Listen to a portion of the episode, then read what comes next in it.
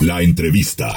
Hola, ¿qué tal amigos de Radio Resultados? Me da muchísimo gusto recibir aquí en entrevista a la diputada Eufrosina Cruz Mendoza. Ella es diputada federal por el PRI y es del estado de Oaxaca y me da mucho gusto recibirla. ¿Cómo está, diputada? Muchas gracias por esta oportunidad. Estoy muy contenta de estar contigo en primer lugar, de a través de, de tu programa, pues presentar a mi segundo bebé literal, ¿no? Así es, la verdad es que este nuevo libro que, que está lanzando, Los sueños de la niña de la montaña, ¿cuáles eran o cuáles son esos sueños, diputada? Bueno, primero, pues eh, escribir un libro en sí, pues este, cuesta mucho trabajo y, y plasmar tu historia y, y más contar eh, pues, los sueños de esta niña en la montaña que desafió las circunstancias que el entorno le había dicho que tenía que repetir, que era levantarse a las 3 de la mañana y ser la última en dormir como mamá, como la tía, como la abuela, como todas las mujeres de, de, del entorno. Y esta niña dijo, yo no quiero eso, ¿no? Yo quiero construir mi propia historia. Y es un libro también que habla y que nos convoca también a la sociedad en general a reflexionar para poder reaprender a mirar a los pueblos indígenas y a los indígenas de la manera correcta, ya no como grupos vulnerables, ya no como población jodida, ya no como los ciudadanos de segunda, sino que como personas capaces también de razonar por nosotros y lo que lo único que buscamos son oportunidades. Y entonces de eso también habla esta este libro este de pues que está lleno de rebelía de terquedad pero sobre todo de posibilidades. Y que también pues a nosotros como pueblos indígenas no ya no como víctimas víctimas sino que como posibilidades y que como lo dije que somos chingonas y chingones también. Claro y en qué momento se da cuenta Eufrosina Cruz que tiene que hacer algo diferente al resto de las mujeres de pues de su comunidad que la cotidianidad te va dictando y que pues ves que pues, no te gusta levantarte todos los días a las 3 y ser la última. Y luego gracias a mi maestro Joaquín que eh, la columna vertebral de este libro también va dedicado al maestro Joaquín, imagínense un maestro rural que camina más de 12 horas y que se queda un mes en el pueblo, un pueblo sin energía eléctrica, eh, el salón con piso de tierra y que me enseñó a soñar que, que había otras posibilidades más allá de mi montaña, ¿no? Y que mi maestro se dormía en una cama, que mi maestro olía bonito, ¿no? Que lo hablo también en el libro, que yo no entendía qué cosas se ponían la mano, en la cabeza, y ya de adulta, pues yo sé que era desodorante, crema, aceite, ¿no? Y en mi entorno, pues no había nada de eso. Y entonces mi maestro me empezó a, a aspirar a querer eso que, que mis ojos no veían en mi entorno. ¿Cuál fue el primer paso que, que, que dio diputada para, para hacer algo diferente? pues dejar mi entorno, no para olvidarlo, sino que para decir precisamente a esta sociedad que también los que venimos de estas, no solamente de las comunidades, sino que de circunstancias adversas, pues también queremos y somos capaces también de estar en las tomas de decisiones. Oiga, y tengo entendido que usted fue eh, ganó una, una presidencia municipal, pero no la dejaron gobernar porque era mujer. Exactamente, Eso es fuerte, ¿no? que, que es parte del proceso de toda esta lucha que hablo en el libro, el que esta niña pues haya logrado una reforma a la constitución de su estado, de su país, representó a la ONU y que hace 15 años pues en su pueblo le dijeron que no tenía derecho de participar menos de ser presidente del pueblo por el hecho de ser mujer, ¿no? Y esa niña pues no se quedó quieta con esa respuesta, sino que asumió su responsabilidad, que creo que es lo que convoca también este libro, a que nadie va a cambiar lo que no nos gusta si no lo hacemos nosotras y nosotros. Nada sucede por arte de magia, nada sucede si uno no lo grita, no lo reclama, no lo exige, pero sobre todo no lo trabaja. Vuelvo y repito, si yo no me hubiera revelado esa circunstancia, hoy no estuviera yo diciendo de estas reformas y que no solamente estas reformas, sino que la realidad, pues en el pueblo hoy ya la mitad del cabildo municipal son mujeres y la mitad de hombres, entonces, y eso, si me hubieras hecho la pregunta hace 15 días, hace 15 años, pues yo hubiera dicho, pues lo veo complicadísimo, ¿no? Claro, ahora los tiempos son otros. Eh, para bien y, y, en algunas cosas que no, no, han cambiado lamentablemente, como es el tema de los usos y costumbres, que es una bandera que, que, que tú o usted, diputada, ha estado... Eh, te puedo hablar de tú, perfecto. Ha estado, ha estado pues manejando esta, este tema porque hay muchos abusos para los indígenas y para las mujeres principalmente. Efectivamente, pero eh, el problema es que de quién, depende de quién interpreta qué es sus y costumbres, ¿sabes? O sea, para nosotros los que nacimos en una comunidad de luz y costumbres es otra cosa, es nuestra fiesta, nuestra mayordomía, nuestra forma de organización, nuestra vestimenta, pero no la violación a nuestros derechos humanos. Y ahí entra la otra visión de los cascazgos, ¿no? Por eso yo hablo, el tema de la pobreza no está en el tema del, del alimento, porque en nuestros entornos hay de comer. Yo hablo de la pobreza de la mente, porque cuando una mente no se educa, pues tiene miedo a cuestionar, tiene miedo a exigir, pero sobre todo tiene miedo a decidir qué es bueno y qué es malo.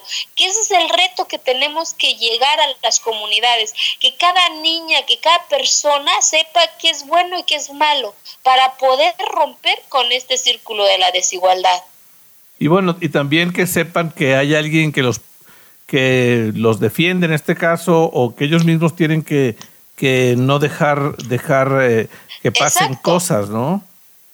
Por supuesto, y yo lo digo clarito en el libro también, es que también depende, también tiene que partir de nosotros, ya no de victimizarnos, sino que de creernos que también podemos y, lo podemos lograr a pesar de lo adverso que puede estar el escenario, a pesar de los nos que te puede dar la vida, siempre hay una ventanita que te puede decir por acá es el camino, ¿no? Pero también, ya también los en el libro convoco a la población indígena, a las mujeres, de no victimizarnos, de creernos nuestra capacidad, porque somos grandes, o sea, nuestra historia así nos lo dice, o sea, cómo chingados se hizo nuestros ancestros, Monte Albán, Mitla, comunicar con esa exactitud con el universo, o sea, ni los que hoy estudian maestrías y doctorados, yo creo que no, no, no pueden lograr esa perfección. Entonces nuestra historia y nuestros ancestros dicen que tenemos la capacidad y la grandeza para hacer grandes cosas, pero como la sociedad y el gobierno como tal, pues nos han hecho creer que somos víctimas, que somos grupos vulnerables. Y desde ahí, cuando se hace la política pública, pues ya te encajonan en eso que se llama vulnerabilidad.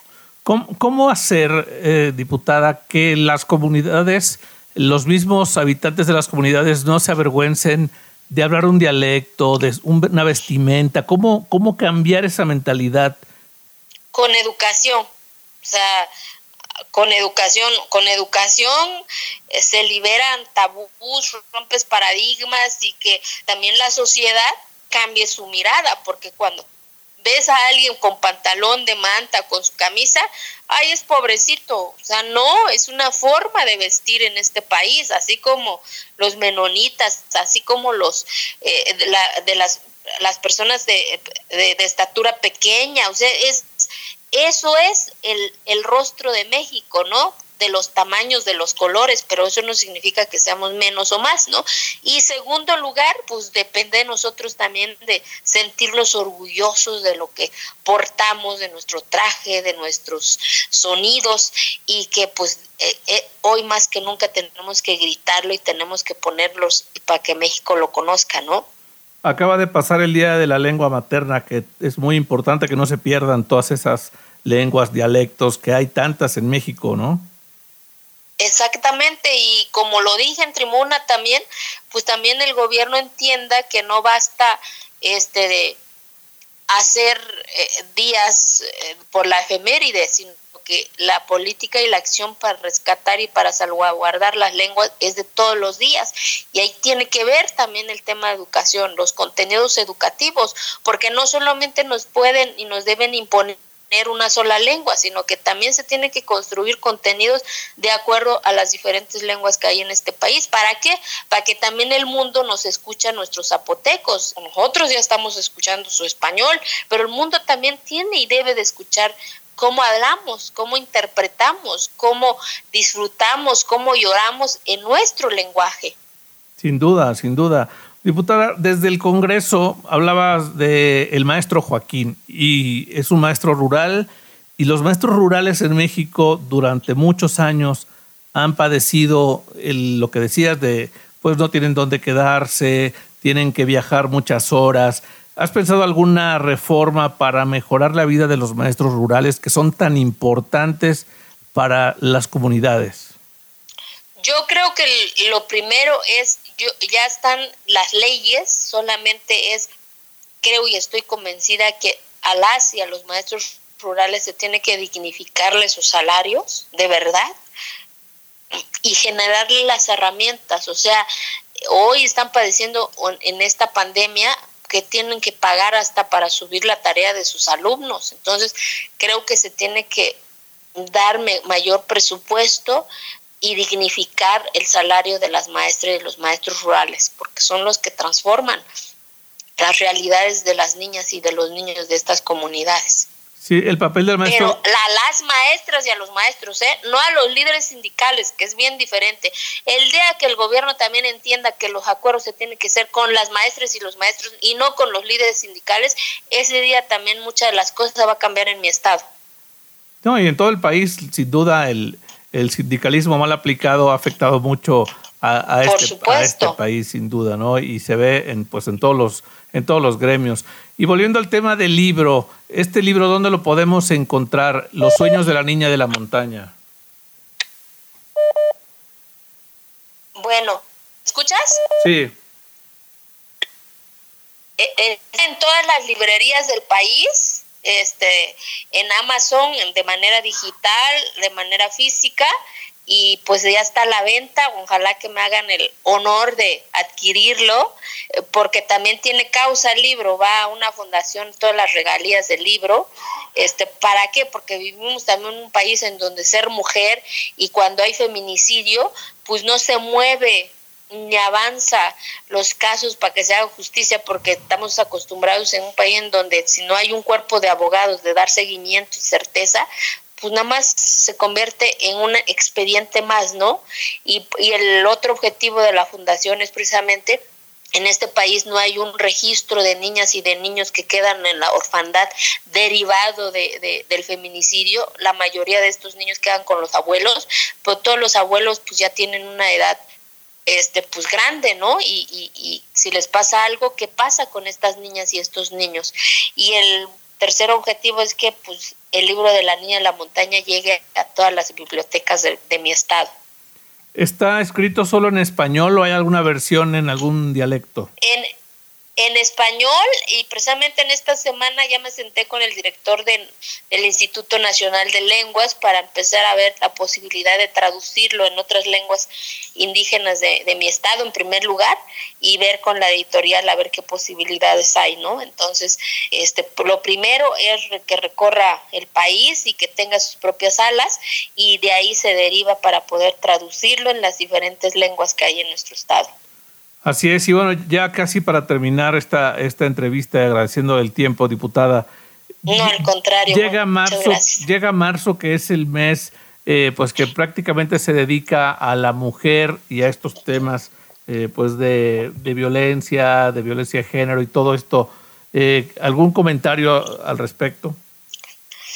Pues recordarle que más que una celebración, yo creo que es una fecha y un mes que nos debe de ser recordar del camino andado, por supuesto, pero del camino que nos falta por recorrer y que falta mucho para que nunca más en este país una niña se tenga que casar, porque así lo dicen las prácticas comunitarias a los 12 años, sino que las niñas tienen derecho a decidir por ellas, ¿no? Ese es el mayor reto, aunque sea una historia de una niña, es una responsabilidad de nosotras y de nosotros como sociedad para que no se repite y, y no haga y ya no haya más historias.